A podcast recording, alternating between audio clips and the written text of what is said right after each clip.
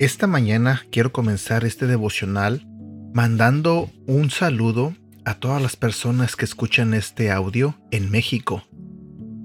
Regularmente eh, yo no mando saludos en los devocionales. Creo que nunca se me había ocurrido hacerlo. Creo que muy pocas veces lo he hecho, pero el día de hoy quiero aprovechar esta oportunidad para mandarles saludos a todos aquellos que escuchan este mensaje en México, a todos aquellos que de una manera u otra reciben el mensaje, ya sea por WhatsApp o por las redes sociales. Realmente espero que Dios los bendiga y los cuide. Eh, especialmente quiero mandar un saludo para mi mamá. Eh, yo le digo a, mi mamá de cariño, señora Juana. Muchos pensarán que a lo mejor es una falta de respeto, pero tengo una anécdota que hace mucho tiempo eh, cuando ya estaba en México, mi mamá veía una novela eh, y había una señora que se llamaba Justina. En la novela la señora Justina era así como preocupona y yo tenía en esa época como 14, 15 años y me acuerdo que yo le decía doña Justina, doña Justina. Y así se me quedó. Cuando vine para acá le llegué a decir muchas veces así y después le empecé a decir, señora Juana, cada vez que le hablo, hablo con ella muy seguido. Eh, cada vez que le hablo le digo, señora Juana, ¿cómo está? Y luego ya empezamos a platicar. Pero eh, quiero mandarle un saludo a mi mamá porque es increíble que mi mamá eh, se haya unido a este equipo en compartir de la palabra de Dios. Antes yo le mandaba los audios y ella de una manera u otra eh, los escuchaba, quiero decirles que, o quiero compartirles que mi mamá no sabe mucho de tecnología, no sabe escribir, no sabe mucho leer, pero eh, al pasar del tiempo, sus nietos o mis hermanas en México le enseñaron en cómo usar WhatsApp, en cómo, poder escuchar los mensajes que le mando, y mi mamá aprendió. Tanto que hasta el día de hoy, mi mamá comparte los mensajes. Cada devocional que yo le mando, mi mamá lo comparte con muchas personas en México, primos, primas, familiares, vecinos. Eh, a veces me dice, oh, doña fulanita mandó decir que muchas gracias por el mensaje que estuvo muy bonito. Y no sé, pero yo le doy muchas gracias a Dios porque eh, mi mamá haga esto, porque tomó la decisión de compartir la palabra de Dios. Sé que ante los ojos de Dios eh, eso es bueno que cada uno de nosotros compartamos de su palabra, que compartamos el amor que Dios tiene por nosotros. Y mamá, muchas gracias por lo que hace, gracias por compartir este mensaje. Así que también quiero decirle que la quiero mucho. Usted sabe que la quiero mucho. Bueno, el día de hoy quiero compartir un tema que se titula Para obtener sabiduría debemos estar espiritualmente limpios. Es muy importante la pureza a los ojos de Dios.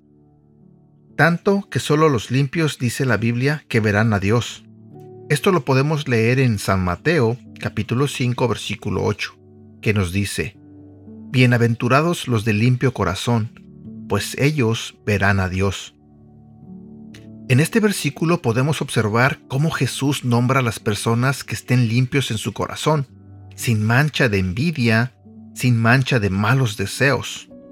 Pueden ser deseos como carnales, como espirituales, y los alienta a buscar esa pureza prometiendo que serán bendecidos, doblemente bendecidos, pues la palabra dice bienaventurados, que significa doblemente bendecidos. Jesús nos enseña que debemos estar aptos física y espiritualmente para ver a Dios. Por eso, hoy quiero hacerte una invitación a que puedas reflexionar qué cosas en tu vida te están apartando de este estado de pureza espiritual. Hoy es un gran día para comenzar a ver en qué estamos poniendo nuestra confianza y tratar de menguar todo orgullo humano que no nos permite buscar la sabiduría santa de Dios. Esa sabiduría que nos hace ser más dependientes de su cuidado y sus bendiciones en Cristo Jesús. Versículo para recordar, Proverbios capítulo 11 versículo 2. El orgulloso termina en la vergüenza y el humilde llega a ser sabio. Y bueno, aquí llego yo a la parte final de este devocional, pero quiero comentarte algo al respecto. Más bien quiero preguntarte, ¿cómo está tu corazón? ¿Y ¿Está limpio? ¿O quizás tengas alguna envidia por una persona o hacia una persona? Quizás tengas un enojo en contra de alguien. Quizás no has perdonado a alguien que te hizo algo malo o que te dañó? ¿Qué hay de aquellos que eh, todavía son orgullosos y no quieren perdonar ciertas cosas que otras personas hicieron? ¿O simplemente están enojados y desean eh, no hablarle a esas personas con las que se enojaron? El mensaje de hoy es claro. Para que podamos ver a Dios tenemos que tener un corazón limpio un corazón que refleje amor.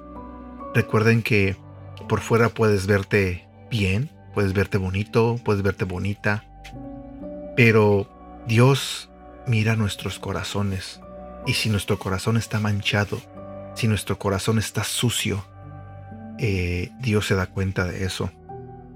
Así que reflexionemos un poco, perdonemos, dejemos todo tipo de envidia, todo tipo de eh, rencor o enojo y tratemos de, que nuestro corazón esté limpio. Tratemos de hacer la voluntad de Dios. Ya no seas tan orgulloso, ya no seas tan orgullosa. Perdona.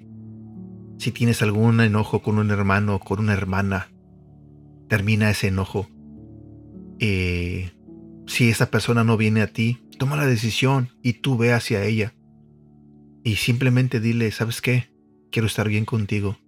Somos hermanos, somos hermanas, somos amigos. Eh, ¿Por qué no podemos intentarlo otra vez y empezar de cero? A Dios no le agradan este, las relaciones distantes, especialmente cuando pasan en la familia. Así que hoy es una oportunidad que puedes tomar para hacer un cambio, para sanar alguna relación. Bueno, Espero que este devocional te haya gustado. Espero que Dios te haya hablado. Deseo de todo corazón que tengas un bonito día y que Dios te bendiga. Cuídate y hasta la próxima.